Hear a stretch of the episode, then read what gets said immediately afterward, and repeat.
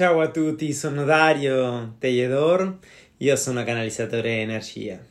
Da un anno fa che veramente non faccio nessuna registrazione perché ha cambiato tante cose nella mia vita. Veramente sono molto felice in questo momento perché mi ho ripreso. Eh, hanno successo tante cose lungo tutto questo anno. Eh, ho iniziato cambio di abitudine, mi ho trovato con me stesso, quello è lo più importante, ho lavorato anche con il mio ego. Eh, io ero una persona veramente molto superficiale, adesso ti parla il cuore, ti parla la mia anima. Ma oggi ho pensato di parlare un po' dell'origine della paura, no? Perché tante persone vivono in preoccupazione, in ansia, nervosismo, tensione, terrorio, terrore, fobia, tante cose, perché questo del, della paura è proprio dell'ego, è l'ego il che ti fa andare nel passato, lamentandoti tutto quello che non hai fatto, o perché hai fatto quello in un'altra cosa, o vai al futuro eh? con tutta la preoccupazione, come farò per pagare questo, per fare quello, eh? e mai vive in questo momento, nella qui e ora. Quello che è molto importante, perché quando uno sta nell'aquì e ora, veramente solo si gode di questo momento, la bellezza di questo momento. Adesso io sto facendo questo podcast, ma tante persone stanno con la testa, uh, che farò dopo? O che, che mm, andrò a fare con, questa, con, questo succe- con questo lo che mi è successo a me. Ci sono tante domande che le persone si fanno, però tutto questo succede perché noi siamo qua in questo momento presente. E io lo so perché veramente a me mi è stato molto difficile trovarmi con me stesso e godermi di ogni momento. Però adesso io sono un osservatore di me stesso. Per questo che la paura adesso io non ce l'ho. Perché? Perché veramente io ho capito che momento a momento si fa facendo la vita. E così eh, ho lasciato il mio passato, anche non penso in lo che accadrà sono qua presente in questo momento. Eh, ho letto un libro molto bello, Il potere dell'adesso, di Eckhart Tolle. Veramente lui è un autore carissimo per leggere, è molto facile, una lettura eh, facile da capire.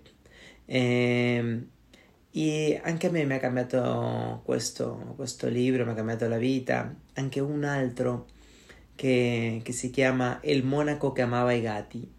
E, e ricordo che con quel libro andato avanti e indietro scriveva tutto nella lavagna della cucina a casa mia, tutte le cose importanti. Eh, e l'ho portato alla mia vita questo. Ho detto, mamma mia, bisogno veramente fare un cambio nella mia vita. E poco a poco ho lasciato quelle paure che sempre arrivano ogni tanto, vanno alla porta e ti bussano così. Sono io, sono la paura. E tu dici, ai mamma mia, come farò questo? E no, e no. Uno deve abbracciare la paura. Perché io sempre ricordo che alle persone sempre le dico questo. Alla paura puoi eh, accettarla quella eh? fare parte del tuo vissuto o un'altra, lottare contro la paura, lottare, lottare. E ricorda questo, quanto più resiste, resiste, più persiste. È così. E invece io faccio l'abbraccio, l'abbraccio, l'abbraccio, l'abbraccio, questa paura e pronto si svanisce lentamente. È così. E quello è quello che si deve fare con le paure. È vero che anche si deve fare un bel esercizio ogni giorno, ogni momento, ogni istante perché arrivano sempre a bussare la porta. Però pensa una cosa. pensa, centrati in te stesso e tu si, te vai fuori e vedi da lontano lo che succede, lo che succede in questo momento nella tua vita. Vedrai diverso. Perché così noi siamo abituati a vedere le cose con tanta paura e con dire ora come farò questo, o come farò per guadagnare, adesso non lavoro, o adesso mi ha lasciato la mia ragazza, il mio ragazzo, adesso non lo so, ho litigato con i miei genitori. E tutto quello, e sempre lamentandosi di tutto quello che accade nella vita quando uno deve abbracciare, deve essere forte, deve avere un'abitudine, una forza interiore per andare avanti. È per quello che io sono qua, per essere questa persona che va accanto a te, che ti può dire guarda qua, guarda lì, però tu, tu sei la persona che tu dirai io faccio questo, faccio quello. Però io ti posso aiutare a vedere da più lontano che è lo che succede che tu non vedi? Perché è normale che quando succede qualcosa a noi è molto difficile vederlo da fuori, ma chi sta fuori è più facile per vedere, è così. È per questo che io sono qua, per aiutarti. Se tu vuoi eh, fare un colloquio con me, parlare, io sono qua.